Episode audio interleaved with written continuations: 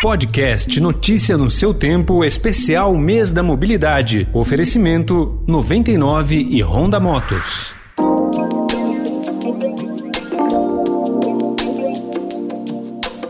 Não é fácil chegar à definição do que é uma cidade inteligente, até porque esse conceito varia conforme as demandas de cada região. Se digitarmos cidades inteligentes no Google, a primeira explicação que aparece é essa daqui. Cidades inteligentes são aquelas que otimizam a utilização dos recursos para servir melhor os cidadãos.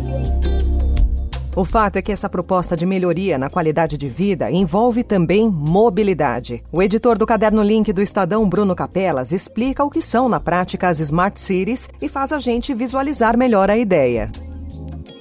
Cidades inteligentes são cidades que conseguem utilizar dados de alguma forma para se tornarem mais eficientes. Um exemplo de, muito rudimentar de cidade inteligente. A CET tem dados que ela captou de forma analógica sobre o tráfego nas, nas vias. E a partir disso, ela estabelece um tempo específico para os semáforos. Então ele vai ficar 30 segundos vermelho, 30 segundos verde. 30 segundos vermelho, 30 segundos verde. E dependendo como for o trânsito, você ajusta. Tem uma cena de um filme que é o Não Por Acaso que mostra bem isso.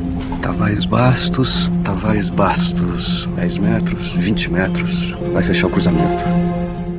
E o que, que a gente tem isso modernamente? A gente começa a ter dados, por exemplo, coletados em tempo real, que mostram o trânsito em tempo real na, na cidade, e a partir disso, com um sistema, por exemplo, de inteligência artificial, você consegue mudar o tempo do, do semáforo de forma que ele se ajuste automaticamente. Então a ideia é dados e a partir desses dados você gerar uma inteligência, por exemplo, um algoritmo, que consigam tornar a coisa mais eficiente. Então, às vezes você sabe, sei lá, que uma avenida está programada para ter aquela onda verde, mas que aquela onda verde não está adiantando para resolver o trânsito na cidade, porque na verdade o tráfego está na, nas vias que cruzam. Então, com os dados você consegue reduzir o tamanho dessa onda verde, ou seja, ficar que os, faróis fechem, para que quem está na, nas, cruzando, por exemplo, faça isso.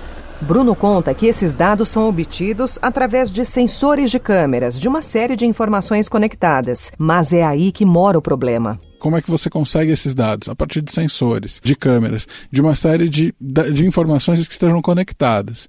Hoje, qual é o limitador que a gente tem para isso? Esses sensores, essas câmeras precisam mandar as informações para um sistema central que consegue processar tudo.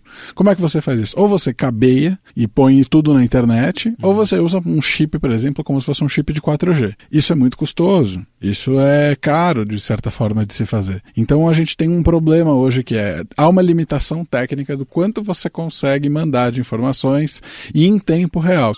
E a solução para essa limitação técnica está na chegada da tecnologia 5G. O leilão do 5G no Brasil, previsto para o ano que vem, é palco de disputa tecnológica entre Estados Unidos e China. A quinta geração das redes de comunicação móveis promete velocidades até 20 vezes superiores ao 4G. Em ambiente controlado, as redes 5G podem ter velocidades de até 1 GB por segundo. Assim, permite um consumo maior de vídeos, jogos e ambientes em realidade virtual. Além disso, promete reduzir para menos da metade a latência, que é o tempo entre dar um um comando em um site ou um app e a sua execução. O Bruno explica melhor. O 5G tem uma mudança muito importante, porque ele, além de trazer mais velocidade para as redes, ele também vai reduzir a latência. Latência é o tempo de reação que a rede tem. Então, sei lá, se eu te mando uma mensagem, até chegar a confirmação de que você recebeu a mensagem, é o tempo de latência. Uma maneira de pensar é pensar como o tempo de reação quando você está no carro, por exemplo. Então, a latência do próprio, né, da reação de você pisar no freio. É, é um pouco disso. A latência no 5G vai cair muito. E, e o sistema está sendo projetado para que ele tenha um baixo consumo de energia, de forma que você consegue, com a melhor latência, com, frequen com questão de frequências, com a com questão de energia, possibilitar que esses sensores, essas câmeras, consigam mandar muito mais informação, se torne muito mais eficiente do ponto de vista de telecomunicações. E a partir disso você consegue ter sistemas centrais que têm mais dados e conseguem reagir de uma forma muito mais interessante. Com toda a tecnologia estabelecida para o funcionamento dessa rede de dados, o impacto na mobilidade em cidades inteligentes vai muito além das mudanças estruturais que serão percebidas nesses locais.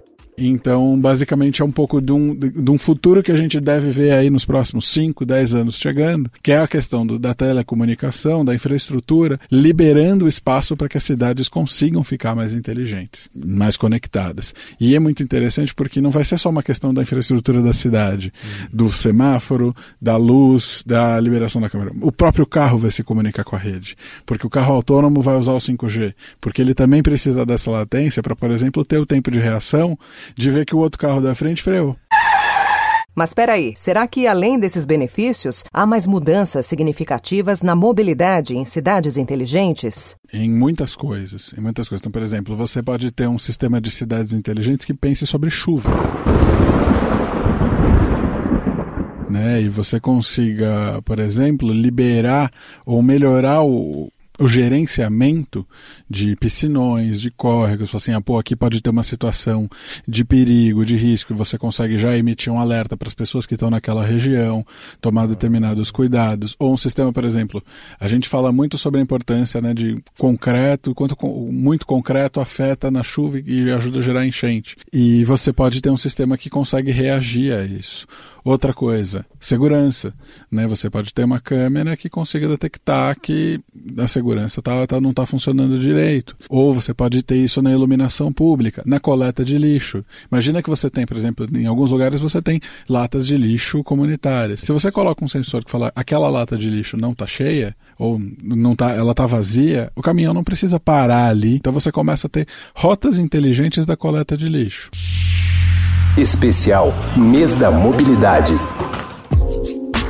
E se agora você está perguntando, e quando é que esse futuro vai chegar? A resposta é: ele já chegou. A pergunta que temos que fazer é outra: qual é o futuro das cidades inteligentes? Complicado, hein, Bruno? Mas é sempre complicado falar de cidades inteligentes porque eu acho que um, um ponto super importante é as cidades já são inteligentes. O ponto é que elas vão ficar cada vez mais inteligentes. A gente já tem uma inteligência que é a inteligência básica, analógica, de anos e anos que a gente tem essas práticas. Assim, hoje você tem a melhor rota da coleta de lixo. Isso já é inteligente.